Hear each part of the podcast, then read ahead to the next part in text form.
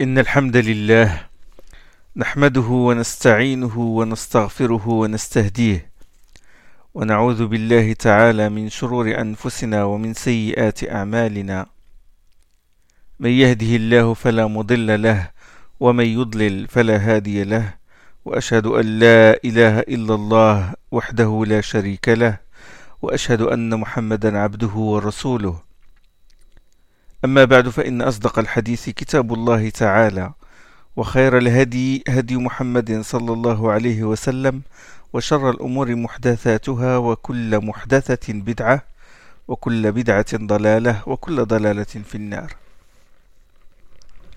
Euh, nous vous avons expliqué la modalité de la descente du Coran sur le prophète c'est-à-dire qu'il recevait Euh, c'est-à-dire qu'il recevait la révélation par l'intermédiaire de Jibril, qui se présentait parfois sous la forme d'un, homme, euh, ou sous sa, forme angélique, ça c'est, c'est arrivé deux fois, ou sous sa forme angélique mais derrière un voile.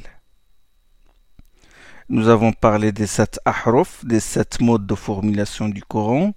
Euh, nous avons parlé de la façon dont le Coran a été descendu, hein, descente synthétique de la table gardée à Beit al la maison de la puissance, au ciel le plus bas, puis descente fragment par, fragment, descente graduelle, monajam, tout au long de la, mission prophétique de Muhammad sallallahu. Alors, si nous respectons l'arbre des sciences que nous avons schématisé, euh, nous avons mis euh, descente fragment par fragment dans un rectangle, et de ce rectangle se ramifient deux branches. Hmm? De, se ramifient euh, deux branches. Euh, on distingue les sourates révélées en une seule fois et les sourates révélées en plusieurs parties. Bien sûr, nous avons déjà dit que le najm, le najm, euh, le morceau révélé au prophète en une seule situation, en une seule euh, circonstance, il peut être, peut être formé de cinq versets, dix versets, ou plusieurs versets, ou même une partie d'un verset, ou une sourate entière, ou deux sourates au maximum. Hmm? ou deux sourates, ça au maximum. Alors, euh, sourate révélée en plusieurs parties. Ça, c'est dans la majorité des cas. Sourate révélée en plusieurs parties, ça, c'est dans la majorité des cas. La plupart des sourates ont été révélées euh, partie par partie. Hmm?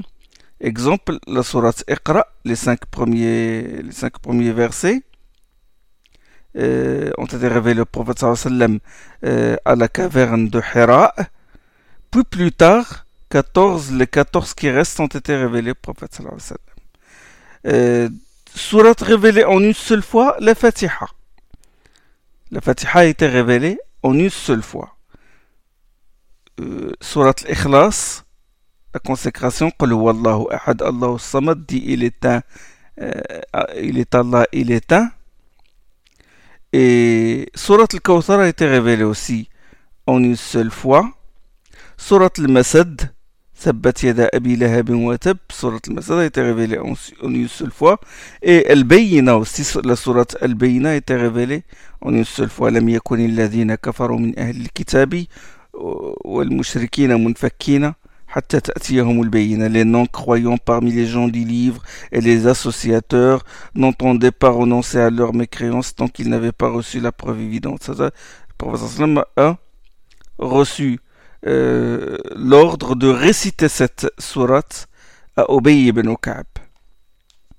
La sourate euh, Nasr aussi, les deux dernières sourates, Muawwidatayn, Qul a'udhu bi rabbil falaq, Qul a'udhu bi rabbil nas, c'est c'est quand le prophète sallam fut euh, victime d'un sort, d'un sortilège. Et ces deux sourates ont été envoyées, ont été révélées d'un seul coup. La, la, la sourate al-Mursalat, والمرسلات عرفا والمرسلات عرفا فالعاصفات عصفا والناشرات نشرا les sourates les envoyées ou celles qui ont été envoyées la sourate 77 a été révélée en une seule fois. Ibn Hibban et Nasa'i al-Hakim dans le qu'Ibn Mas'ud a dit que nous étions avec l'envoyé d'Allah sallam, dans une caverne qu'on fut descendu sur lui la sourate Al-Mursalat. Il a dit Je l'ai reçu de la bouche du prophète sallam, alors que sa langue est encore humide par sa prononciation. Il veut dire qu'il l'a reçu dès sa révélation, dès sa descente. Ce hadith qualifié d'authentique par le Cheikh Al-Albani. La sourate Saf, sourate le rond, euh, Saf, sourate 61, qui commence par ma fi samawati wa ma fi al-ard wa huwa al-azizul hakim. Cette sourate a été révélée en une seule fois. La sourate Al-An'am aussi, sourate les bestiaux, la sourate 6, euh, Tabarani et Abu Ubaid, d'après Ibn Abbas, la sourate Al-An'am fut révélée à la Mecque en une seule fois. Bon.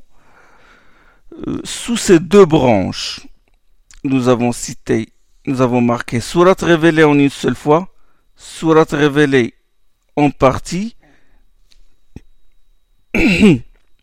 on peut, sous ces deux branches-là, on peut marquer deux, deux, deux, sous-branches, à savoir les versets dont la révélation fut accompagnée de cortèges d'anges angéliques et les versets descendus seuls. Hmm? C'est-à-dire ces deux branches se ramifient en deux. Versets dont la révélation fut accompagnée de cortèges d'anges, et versets euh, descendus seuls. وما نزل مفردا السيوطي il a mis ça, ça dans, dans, le quatrième, dans le quatorzième chapitre de son livre Al-Itqan.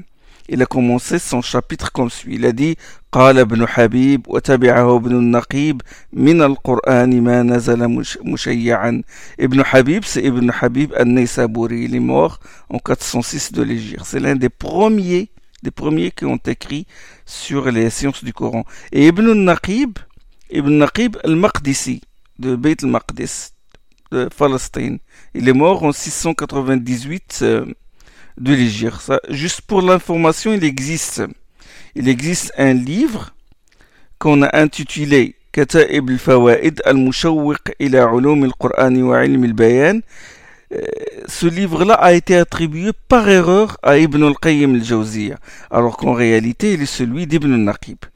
Il a été édité comme étant un livre d'Ibn, al-Qayyim. Et c'est le grand cher euh, euh, Mahmoud Shakir qui a signalé cette erreur. Ça c'est juste pour l'information. Ibn al-Habib et Ibn al-Naqib ont dit que dans le Coran il y a des parties dont la révélation dont la descente fut accompagnée d'un cortège de, de, de, d'anges, euh, parmi lesquels ils ont dit qu'il y a la sourate An'am, il fut accompagné d'un cortège de 70 000, 10 anges. Ils ont cité aussi la Fatiha, la Fatiha, 80 000 anges, le verset Al-Kursi, Al-Kursi, Allahu la ilaha illa al-hayyul qayyum, 30 000 anges, euh, Surat Yasin aussi, mais attention, les hadiths qui sont rapportés à ce sujet sont, sont tous faibles, voire très faibles. Hmm? Ça c'est pour vous avertir. Alors, bon. Donc nous avons parlé de quoi? Nous avons parlé de la façon dont le Coran a été descendu. Bon, ça, c'est descendre en une seule fois de la table gardée aussi le plus bas, ça c'est la façon. Euh, l'autre branche, c'est descente fragment par fragment. Et nous, avons divisé cette, cette, branche-là en deux autres branches de second niveau. C'est surat révélée en une seule fois et surat révélée en plusieurs parties. Bon, maintenant nous allons passer à une autre branche parmi les cinq branches qui sera mis à partir des sciences relatives à la descente du Coran. Nous sommes toujours dans le Tanzil, Mihwar Tanzil, l'axe du Tanzil. Hmm? Euh, alors, euh, les sciences relatives à la descente du Coran, ils seront méfiés en modalité de sa descente. Là, je vois l'arbre qu'on a dessiné, modalité, euh, la façon dont le Coran a été descendu, hmm? la façon dont le Coran a été descendu. Il nous reste alors les circonstances de la descente du Coran, les causes de sa descente et l'ordre de la descente des versets. C'est ce qui nous reste. Nous allons commencer par les circonstances de la descente du Coran. Où descendait le Coran? Quand je parle de circonstances, bon, circonstances de temps ou, euh, euh, ou d'espace. Alors, où descendait le Coran? Le, Coran, le sallam est né à la Mecque. Il a fait le hijra à Médine. Il a émigré vers Médine. Il a quitté la Mecque et, les Médine lors, lors de ses voyages. Donc, l'endroit le, plus loin où le prophète est arrivé est la frontière avec la Syrie. Ça, c'est après qu'il ait reçu euh, la mission, la fonction prophétique, c'est-à-dire qu'il fut chargé de la prophétie. Avant, avant qu'il ne reçoive, avant qu'il ne soit prophète, il a fait deux voyages quand il était jeune au Shem en Syrie. Donc deux voyages en Syrie et en compagnie de Meysara, ça c'est quand il a fait, quand il faisait le, commerce. Ça c'est avant. Mais nous nous parlons après la mission prophétique.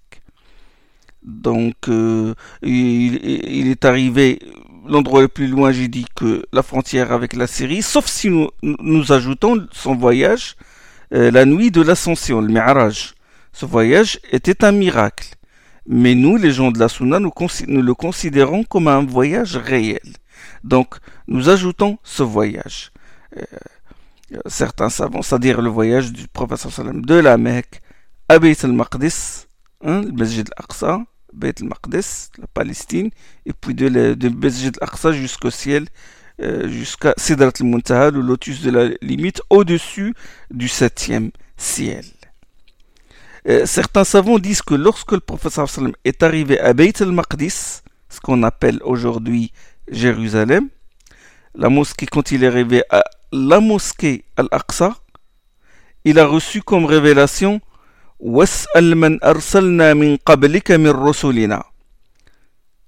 Demande au messager que nous, euh, que nous avons envoyé avant toi. Demande au messager que nous avons, avant, euh, que nous avons envoyé avant toi. Ça c'est dans Surat Zukhruf, Surat 43.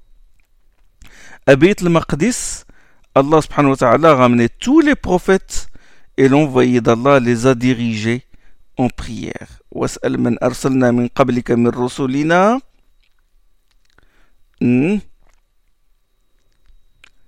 a été révélé, on dit certains savants, واسأل من أرسلنا من قبلك من رسلنا أجعلنا من دون الرحمن آلهة يعبدون demande à ceux euh, aux messagers que nous avons envoyés avant toi euh, est-ce que nous avons est-ce que nous avons donné en dehors du tout miséricordieux d'autres divinités qui soient pour être adorées c'est-à-dire que la da'wah de tous les prophètes c'est le tawhid c'est le monothéisme pur euh, j'ai dit à al-Maqdis Allah a ramené tous les prophètes et Muhammad les a dirigés en prière il était l'imam et les savants qui sont spécialistes dans les circonstances,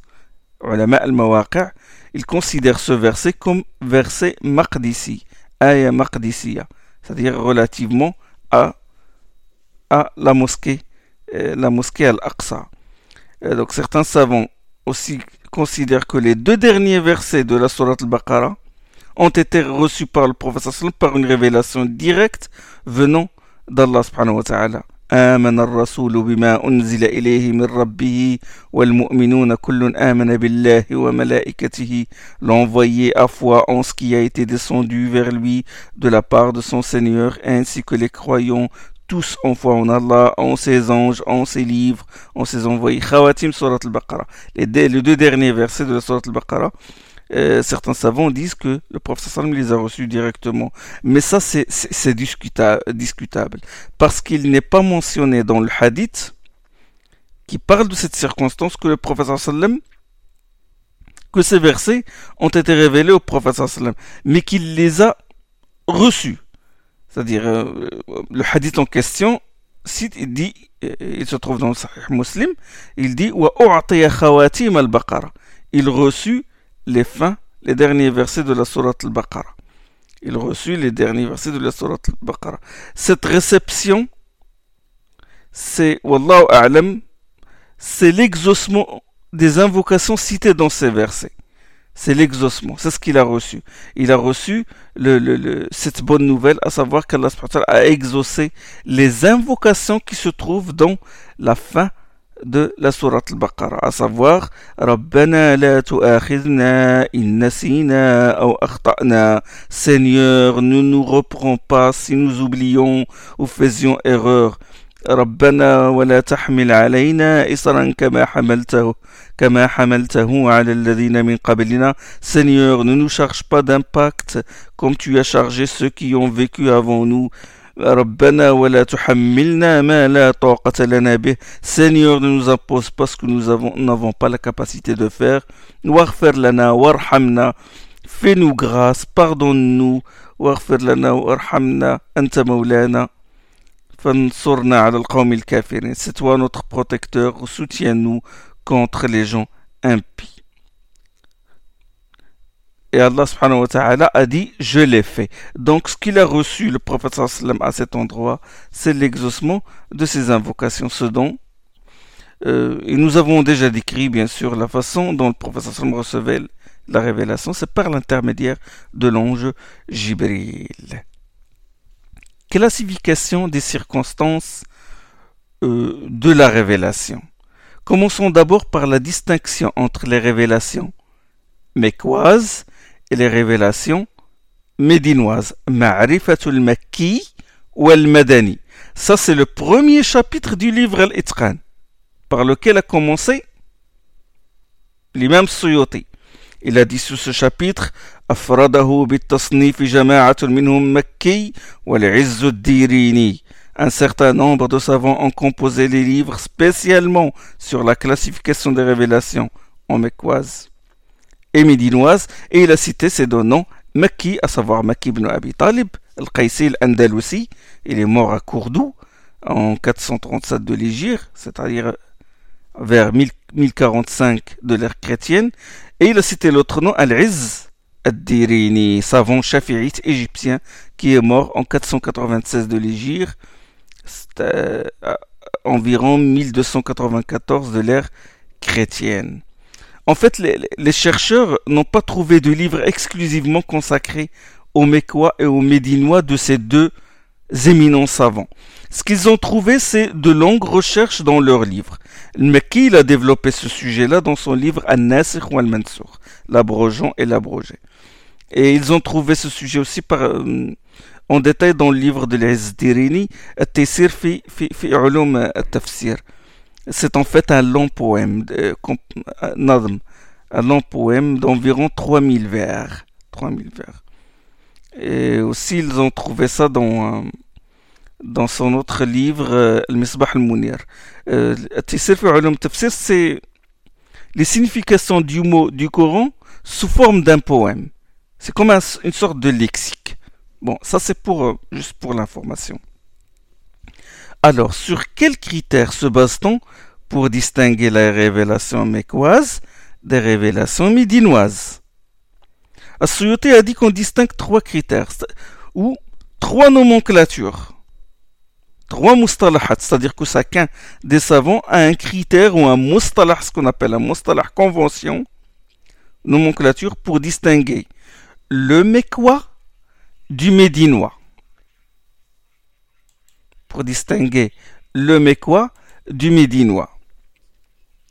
Donc trois. Le premier critère, suivez bien, le premier critère, les révélations mécoises sont celles qui ont été descendues avant les avant l'immigration, et les révélations médinoises sont celles qui ont été descendues après les après l'Hijra. Ça, c'est la nomenclature la plus adoptée. C'est celle que vous trouvez dans le Coran quand vous lisez Hafs, euh, Hafs les, livres, les, traductions imprimées en France, vous allez trouver ça. Mais le traducteur traduisent par post-égyrien et pré-égyrien.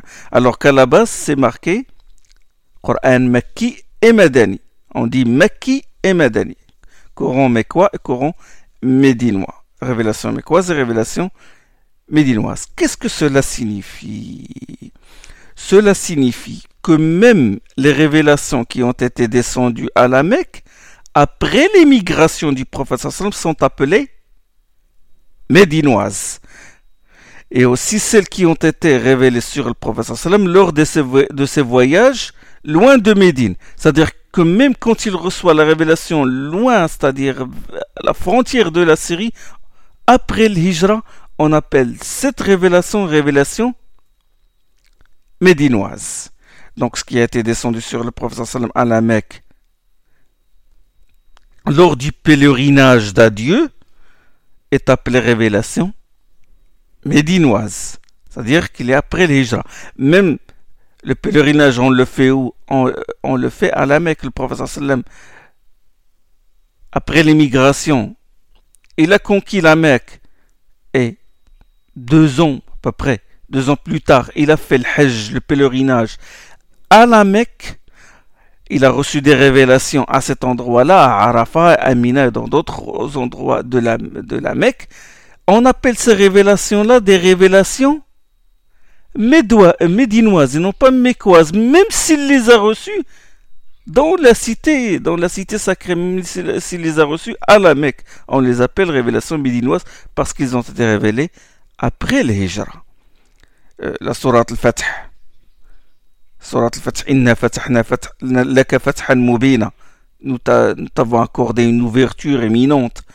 Sourate al-Fath, sourate 48. Euh, euh, surat 48 dans l'ordre du tartil, c'est-à-dire comme vous le trouvez dans le Coran que vous lisez aujourd'hui. Surat al-Fath a été révélé, qui a été révélé au prophète juste après avoir qu'il après qu'il ait quitté le Hudaybiyah. Et le Hudaybiyah, il, est situé à la frontière du territoire sacré de la Mecque. Cette sourate-là est une sourate médinoise parce qu'il a été révélé après les. Hmm? après l'Hijra, lors du pacte du Hudaybiyah. Le pacte du Hudaybiyah, c'est vers l'année 6 de l'Hijra, c'est-à-dire 6 ans après l'Hijra. Il a fait le pacte, il a conclu le pacte avec les Quraysh quand ils l'ont empêché d'entrer dans la cité, dans la, à la Mecque pour faire la Umrah. Et là, il a conclu un pacte et il est revenu. Au moment où il revenait, il a reçu Surat al-Fath. Cette Surat est médinoise. Cette Surat est médinoise. Suyuti a ajouté autre chose. Euh, se basant sur un asar de Yahya ibn Salam. Sur une tradition de Yahya ibn Salam, il dit que ce qui a été révélé au prophète alors qu'il était en route vers Médine lors de son immigration est une révélation mécoise. C'est-à-dire en route avant qu'il n'arrive à Médine, c'est une révélation mécoise. Ça, c'est un premier estrella, c'est un premier, ou si vous voulez, critère. Le deuxième, le deuxième estrella, la révélation mécoise ou les révélations mécoises sont celles qui ont été descendues à la Mecque. Peu importe si c'est avant ou après l'Égypte. Et les révélations médinoises sont celles qui ont été révélées à Médine, peu importe si c'est avant ou après l'émigration. Euh, ceux qui adoptent cette nomenclature acceptent l'étape intermédiaire. Ils disent révélation mécoise, révélation médinoise et révélations ni mécoises ni médinoises, et ils attribuent certaines révélations aux endroits où ils ont été descendus. Ils disent Coran Juhfi, révélation Juhfi, c'est-à-dire révélé à Al-Juhfa, un endroit, ou, ou euh, Jaishi, dans un endroit Zatul Jaish, entre la Mecque et, les, Médine, etc. Ça, c'est le deuxième critère. Le troisième, c'est que le, il se base sur le discours. Le critère, c'est le discours, khitab. La révélation mécoise ou les révélations mécoises sont celles dont le discours est adressé aux habitants de la Mecque. Et les révélations médinoises sont celles qui sont adressées aux habitants de Médine. D'accord? Mais la, nomenclature ou le stellar le plus adopté, c'est que les révélations mécoises sont celles qui ont été descendues avant les hijra, l'immigration, et les révélations médinoises sont celles qui ont été descendues après l'Égypte. D'accord? Euh, euh, Sur quoi se fonde-t-on pour distinguer les révélations mécoises des révélations médinoises? Sur les propos des compagnons et des tabi'in. C'est sur le athar, sur les preuves scripturaires, sur la transmission, c'est-à-dire les textes qui remontent authentiquement aux compagnons et à leurs pieux, successeurs, c'est-à-dire leurs disciples, les disciples des compagnons. Aucun hadith, il n'y a pas de hadith prophétique, ne prouve que le prophète a dit que telle sourate est mécoise et telle sourate est médinoise. Ça, c'est le travail, c'est un travail laissé aux compagnons. Les compagnons entouraient le prophète. Le Coran constituait le tout pour eux. Abdullah ibn Mas'ud radiallahu anhu jurait, jurait, comme le rapporte, comme c'est rapporté dans Sahih al-Bukhari. Il a dit par Allah, en dehors de qui il n'y a d'autre Dieu, il n'y a pas de sourate dans le livre d'Allah sans que je sache où il a été révélé, et il n'y a pas de verset, de verset du livre d'Allah sans que, ce, sans que je sache à quel sujet il fut révélé. révélé. والله الذي لا إله غيره ما أنزلت سورة من كتاب الله إلا أنا أعلم أين أنزلت ولا أنزلت آية من كتاب الله إلا أنا أعلم فيما أنزلت ولو أعلم أحدا أعلم مني بكتاب الله تبلغه الإبل لركبت إليه Il a dit si je connaissais quelqu'un de plus savant que moi à propos du livre d'Allah qu'on puisse atteindre à d'autres chameaux, j'irai jusqu'à lui. Les circonstances et les causes, ce sont les compagnons qui sont occupés. Ils avaient enregistré, euh, ils les avaient enregistrés et les avaient transmis aux tabi'in, à leurs puis successeurs. Le prophète sallam, qu'est-ce qu'il fait? Le prophète sallam, il évaluait les choses à leur juste valeur. Il dosait. Il ne s'est pas beaucoup intéressé à ce genre de classification, il l'a laissé à la discrétion des compagnons. Euh, les circonstances et l'ordre, et l'ordre chronologique, je veux dire, l'ordre chronologique de la, de la descente, intéresse surtout les spécialistes, les grands savants. C'est pour distinguer l'abrogeant et l'abrogé. Hein, ou ceux qui étudient euh, la question de la, spécification de certains versets ou énoncés juridiques. Tarsis. Euh, et c'est aussi à quoi ça sert, euh, pourquoi la révélation a été, euh, le Coran été descendu chronologiquement, verset par verset, fragment par fragment, c'est aussi, ça a un but d'éducation, comme on l'a dit dans les séances précédentes. C'est-à-dire la gradation dans l'éducation. La thèse qui a la purification et l'éducation, comme on l'a vu, comme je vous l'ai déjà expliqué. Donc, ça c'est, c'est en second degré. Mais le professeur Sam s'est intéressé à autre chose lors de la réception de la révélation, à une autre forme d'explicitation, à savoir l'agencement des morceaux de la révélation qu'il recevait. C'est cela dont il était chargé dès le départ, depuis qu'il a reçu l'ordre, depuis qu'il a reçu Iqra bismi. C'est le tartil. Le sallam s'occuper de l'agencement des versets. Il disait aux compagnons, mettez ce verset ici, mettez ce verset là, mettez cette sourate ici, mettez ce verset dans cette sourate, etc. C'est ça le, à quoi s'intéressait le prophète sallallahu alayhi wa sallam. Le l'agencement, hein, euh, vous savez, quand on entend le tartil, ça nous renvoie directement à la façon d'articuler, hein, de prononcer les lettres, les, les voyelles, hein, les drames, l'élision, la prolongation des, des, voyelles longues, etc. Hein, le ronna, le tanwin, etc. Mais ça, c'est un agencement vocal, tartil, sauti. Ce dont je parle maintenant, c'est l'agencement textuel, c'est-à-dire l'agencement textuel, sa composition, selon l'ordre qui existe dans la table gardée. le professeur a engagé des scribes et leur disait mettez ce verset. D'ailleurs, c'est la raison pour laquelle le professeur a, engagé des scribes. Hmm? Il mettez ce verset là, mettez ce verset ici. Hein? Ça, c'est en soi un miracle. Ajib. Le professeur ne sait pas lire, et ne sait pas écrire. Et pourtant, il dit mettez ça. Il reçoit une révélation aujourd'hui, une partie de la sourate aujourd'hui, et des années plus tard, il reçoit la suite. Et il disait à Zayd ibn Thabit et à Mu'ad ibn Jabal et aux autres scribes, au ibn Ka'b venez, prenez l'encrier, prenez la plume, marquez ce verset-là que je viens de recevoir dans la sourate que je que j'ai reçue il y a 4 ans, 5 ans auparavant. Professeur n'avait pas d'ordinateur chez lui, il n'avait pas de stylo, n'avait pas de papier, n'avait pas...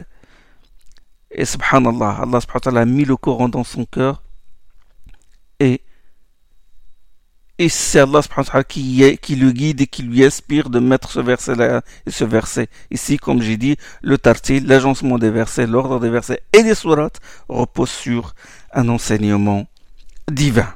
Hmm? Baqara par exemple, le Baqara, entre le début de la Baqara et la fin de la, de la euh, entre ce début et la fin, il y a environ 8 ans. C'est-à-dire, la révélation de Baqara s'est déroulée, s'est effectuée durant 8 ans. 8 ans de disposition des versets. Et entre-temps, d'autres sourates ont été révélées. Le professeur a reçu la Baqara vers la deuxième année de l'Égypte. Et le dernier verset de, du Coran, le dernier verset du Coran, ça on va on va on va l'étudier. Le dernier verset c'est redoutez le jour où vous serez ramené à Allah. Entre ce début et la fin, il y a à peu près 8 ans. Donc, huit ans de disposition, et comme j'ai dit, entre-temps, d'autres sourates, d'autres versets ont été révélés dans d'autres sourates. Et chaque fois, il dit, Azir ibn mets ce verset-là, mets ce verset-là, mets ce verset dans cette autre sourate, mets ce verset dans cette autre sourate. Yani le tartil. Et ça, c'est un miracle en soi, comme j'ai dit. Et subhanallah, ça, à la fin, ça nous a donné, yani, le Coran dans toute sa beauté, sa clarté et sa richesse. Vous lisez une sourate médinoise et à côté d'elle une sourate mécoise et entre les deux, il y a des liens de correspondance extraordinaires. Et ça, nous allons le voir, Inch'Allah. Une sourate mécoise et on trouve à l'intérieur de cette sourate mécoise des versets médinois. Et tu ne constates aucune rupture de style ou de discordance le tartil. Le Coran, pas ceux qui disent, bon, on a besoin d'ordre chronologique, le Coran n'est pas un livre d'histoire. Et c'est pourquoi il n'y a pas beaucoup de noms propres dans le Coran. Quand il cite un nom, c'est pour une raison bien valable.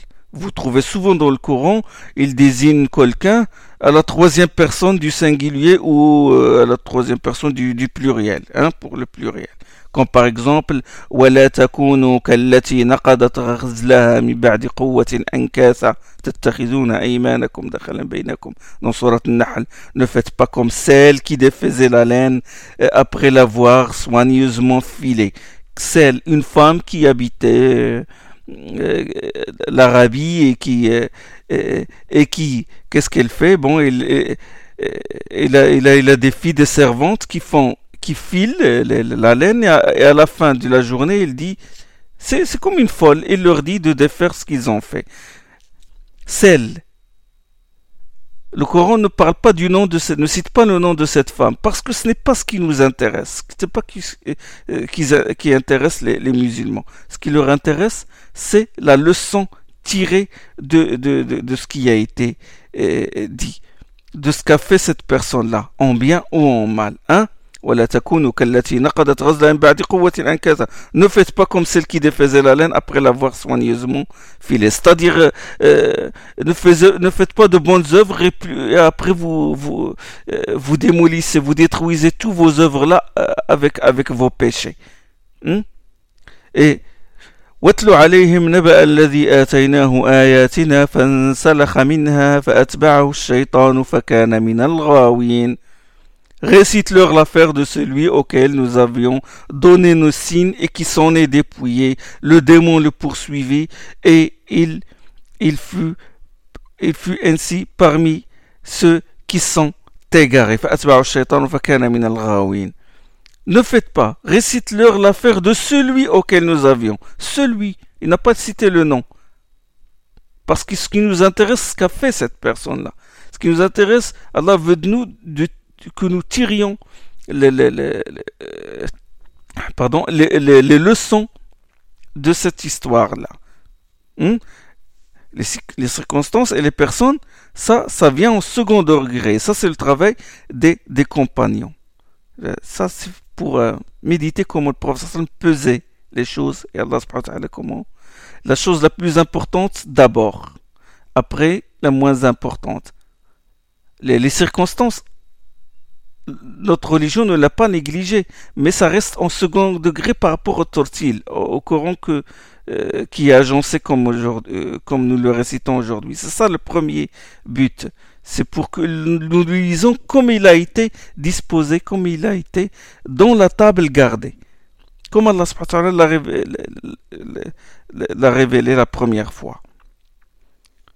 Et les circonstances, ça nous aide. Nous allons parler de l'utilité des circonstances. Et ça, ça a été, subhanallah, même les circonstances ont été conservées, ont été enregistrées par les compagnons. Rien n'a été négligé. Mais, et, tout ça, ça c'est, c'est, c'est une aberration, une réalisation de la parole d'Allah.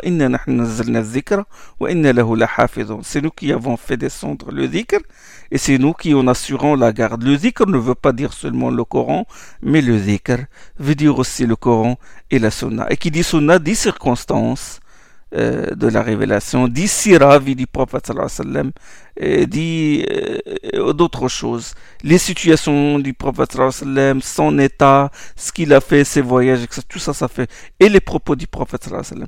Et ça, ça fait partie de la, de, de la sunna. Ce sont les orientalistes qui sont beaucoup intéressé à l'ordre chronologique des sourates et des versets, comme Nol Deke dans l'histoire du Coran. Blacher aussi, il a même fait une traduction euh, selon l'ordre chronologique. Après, il a changé, il a, fait la traduction du Coran selon euh, le Tartil. Leur but, c'était, c'est de reconstituer la personnalité du prophète étant des non-musulmans, ils sont partis du principe que le Coran est l'œuvre de Mohammed, donc œuvre humaine. Et un homme reste un homme. Hein. Hum, un homme, ça reste un homme. Euh, tout ce qui est en lui euh, évolue. Il peut penser une chose et des années plus tard, il se rend compte qu'il s'est trompé. Il peut se contredire. Son style, la façon de parler change. Si c'est un écrivain, bon, son style va changer. Il va s'améliorer ou au contraire va se dégrader. Ses connaissances changent. Il mûrit avec le temps et il subit euh, des influences du milieu. Mais subhanallah, le Coran, depuis la première révélation jusqu'à la dernière révélation, le style est au sommet de la perfection. Sa richesse, sa richesse en enseignement restait la même.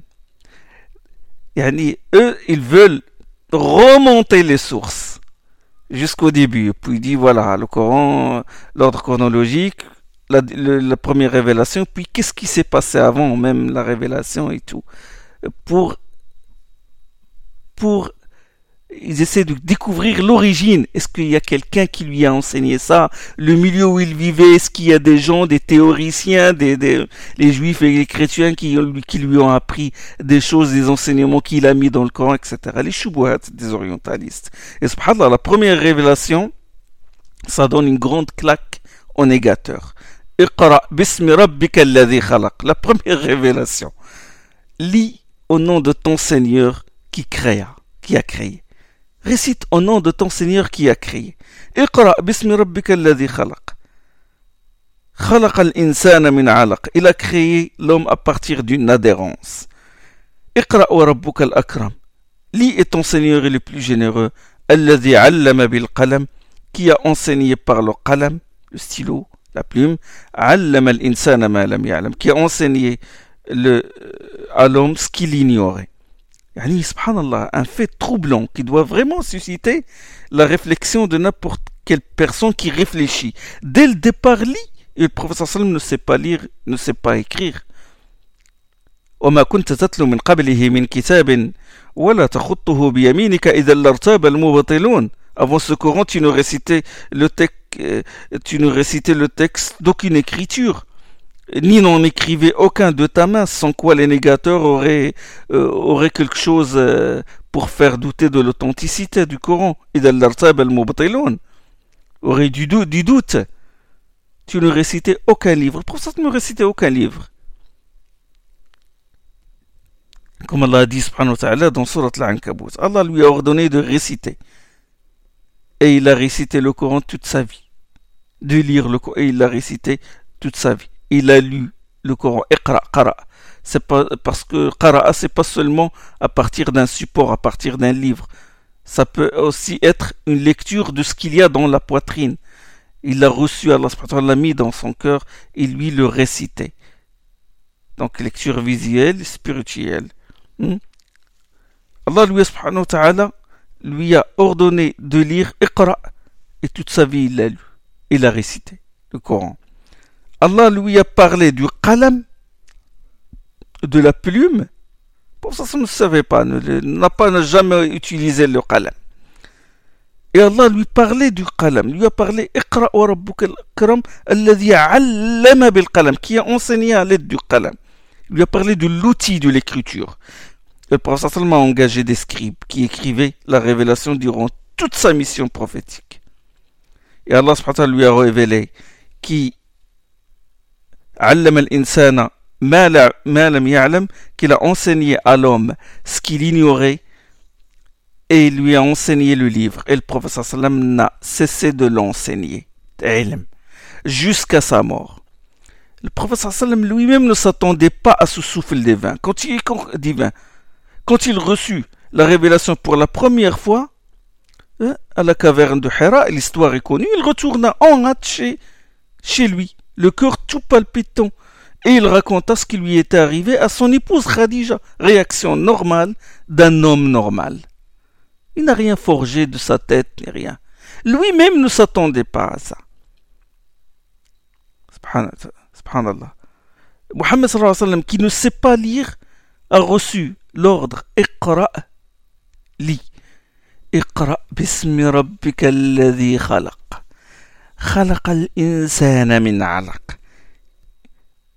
Comme ils sont beaux ces versets. La beauté, le style de ces versets, c'est extraordinaire. Déjà, le sommet de la perfection dès le départ. Dès le départ, le sommet dans, dans la fasaha, dans l'éloquence. Lis au nom de ton Seigneur qui, qui a créé. Qui a créé l'homme d'une adhérence. D'une adhérence. Alaq. Il était comme un caillou. Le alaq, c'est comme un caillou de sang, du sang coagulé. C'est comme ça que, au début, l'embryon, on dirait des morceaux de sang, un caillou de sang qui est collé à quelque chose. Alaqa veut dire collé. L'embryon, il est collé, hein, il est collé à l'utérus de sa mère.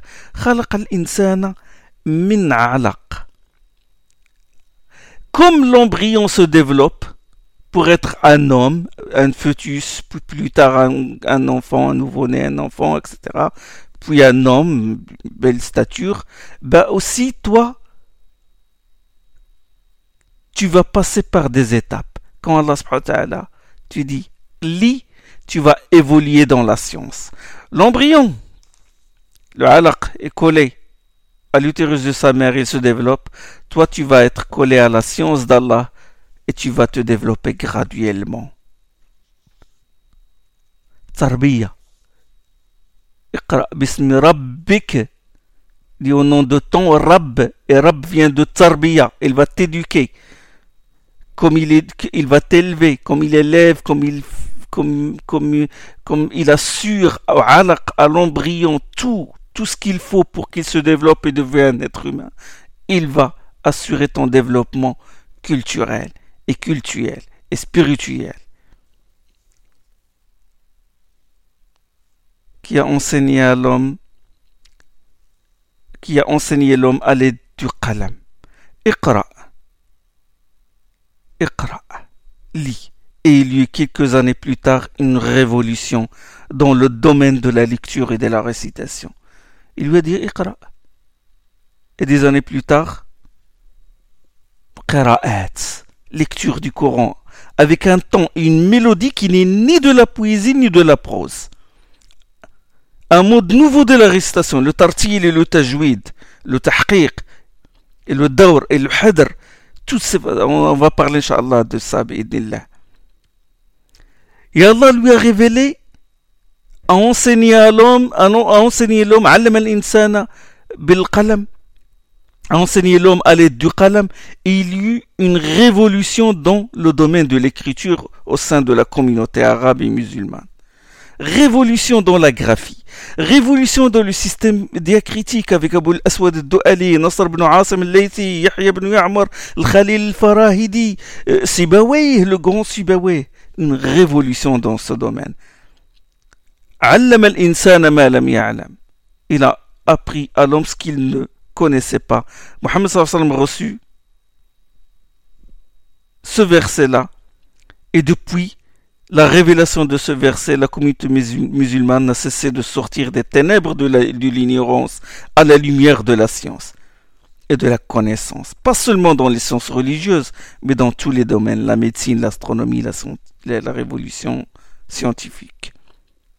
D'après l'expérience euh, humaine, un génie ne vient pas d'un seul coup. On ne devient pas un grand écrivain d'un seul coup, un moraliste ou un philosophe d'un seul coup, un grand médecin ou euh, un inventeur. Euh, il faut des années de travail, de, souffrance.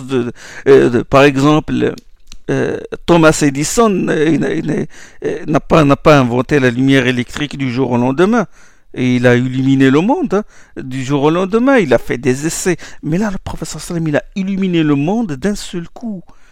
D'un seul coup, parce que le Coran n'est pas le résultat d'une expérience passée, mais une œuvre divine. Et ça, les orientalistes le contestent. Et, Gustave Le Bon, dans le livre, le, euh, comment il s'appelle le livre? La civilisation des Arabes.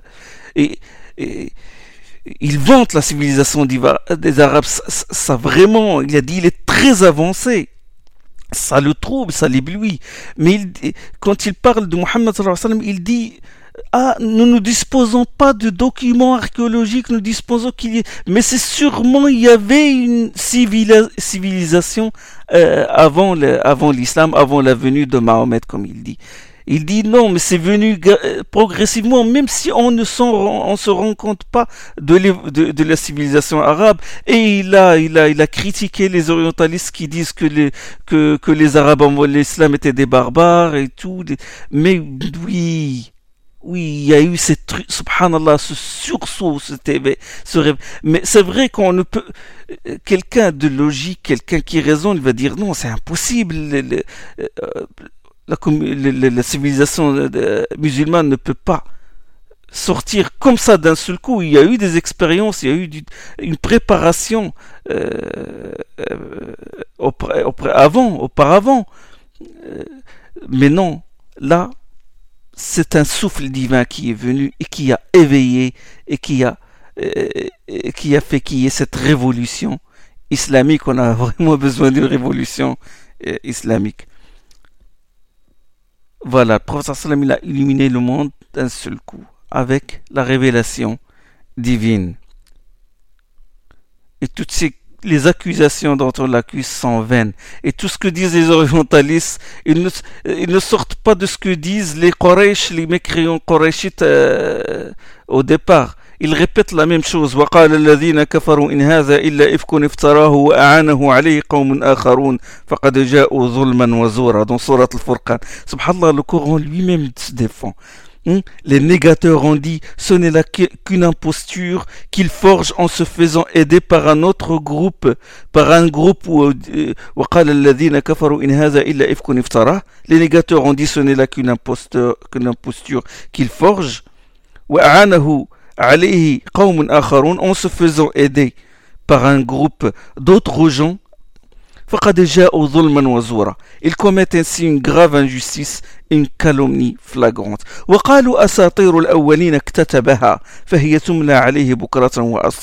Ils ont encore dit fables d'anciens recueillies par lui et qu'on lui dicte matin et soir. C'est la même chose que disent les orientalistes aujourd'hui ce qu'on dit les mécréants de Quraysh. Et, le Coran répliquent et réfutent leurs allégations.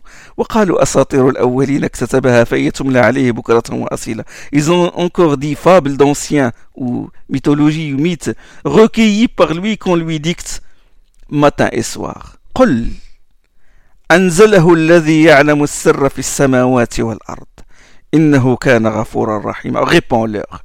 Celui qui l'a fait descendre et celui qui connaît le secret des cieux et de la terre, et les pardonnant, miséricordieux. Donc le professeur s'est occupé parce qu'il sert à guider la communauté, l'agencement des révélations, le tartil.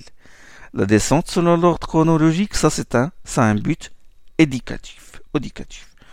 La, gradation dans l'enseignement et l'initiation et aussi euh, ça aide les savants dans les ahkam dans les prescriptions pour dire que tel hukm énoncé juridique a abrogé tel autre et tel texte a euh, restreint la portée générale de tel autre, etc. Hmm? Euh, comment distinguer la révélation mécoise de la révélation médinoise? J'ai dit, comme j'ai dit, les propos des compagnons et des tabi'in. Euh, il a cité certains athars, certaines traditions qui remontent à Ibn Abbas, Ikrima ibn Abbas, c'est euh, le fils de l'oncle du prophète c'est un compagnon. Ikrima, Ikrima c'est un tabi'i, Abu Talha c'est un tabi'i, Qatada, ça c'est des géants dans l'exégèse, c'est des disciples de compagnons. Il a dit, il a cité certains, euh, certains textes de ses éminents pieux prédécesseurs où ils énumèrent les sourates mécoises et les sourates médinoises. Euh, ce qu'il faut savoir, c'est qu'il y a moins de sourates médinoises que de sourates mécoises. Je parle du nombre, pas de la longueur. Il y a moins. Les savants, ils ont divergé sur le nombre de ces sourates, les sourates médinoises et aussi les sourates mécoises. Le nombre minimum euh, des sourates euh, médinoises, c'est de 20. 20.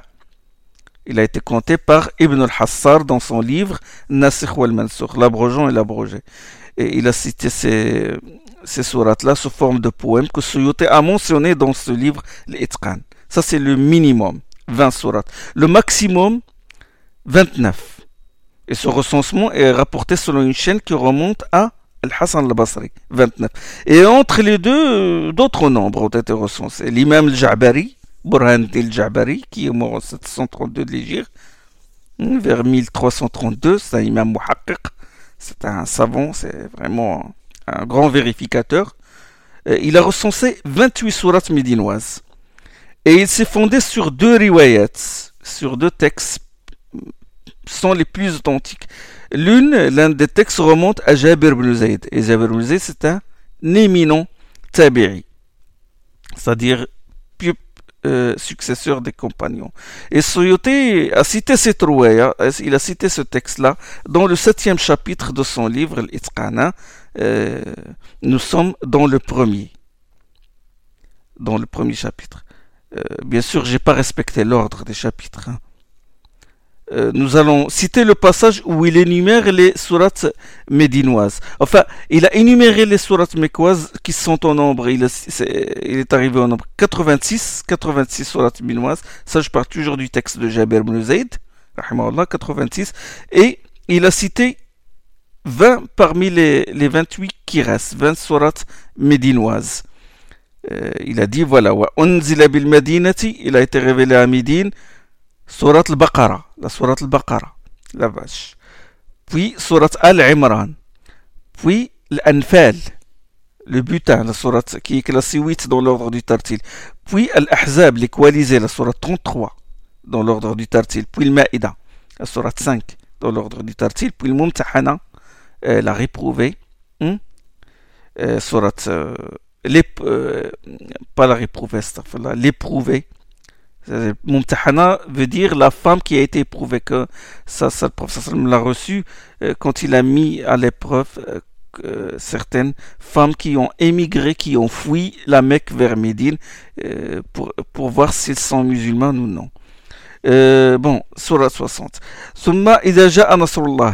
Surat nasr idha ja'a nasrullah wal fath.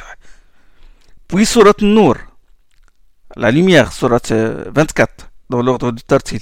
Puis le Hajj, Surat 22, dans l'ordre du Tartil. Puis le Munafiqun, sur les hypocrites. Puis le Mujadala.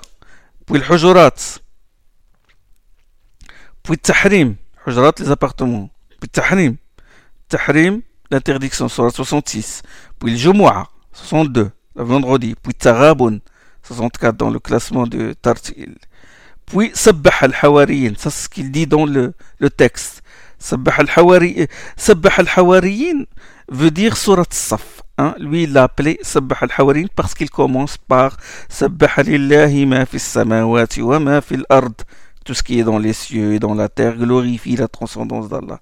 On commence par ça. Et il l'appelle Hawariyin parce que on trouve à l'intérieur de la sourate la, la mention des apôtres, Hawariyin de Isa, les apôtres de, عيسى عليه السلام de Jésus يا أيها الذين آمنوا كونوا أنصار الله كما قال عيسى بن مريم من أنصاري إلى الله Donc Jésus fils de Marie a dit quels sont ceux qui vont qui qui qui me soutiennent pour défendre la cause d'Allah euh, et puis il a dit ثم الفتح Surat al-Fath 48 dans l'ordre du Tartil l'ordre que vous que vous avez dans le Coran que vous lisez puis Tawbah le repentir Surat 9 et puis il dit la conclusion du Coran, c'est-à-dire les deux sourates prophylactiques, les deux sourates protectrices. Les 86-86 sourates sont, qui restent sont mécoises. Il a cité ici que 20. Euh, comme j'ai dit, il y a divergence entre les savants sur certaines sourates. J'ai dit aussi que la distinction entre le Mekwa et le Médinia se fonde sur la tradition orale, sur la riwaya les propos des compagnons et des tabi'in. N'est-ce pas?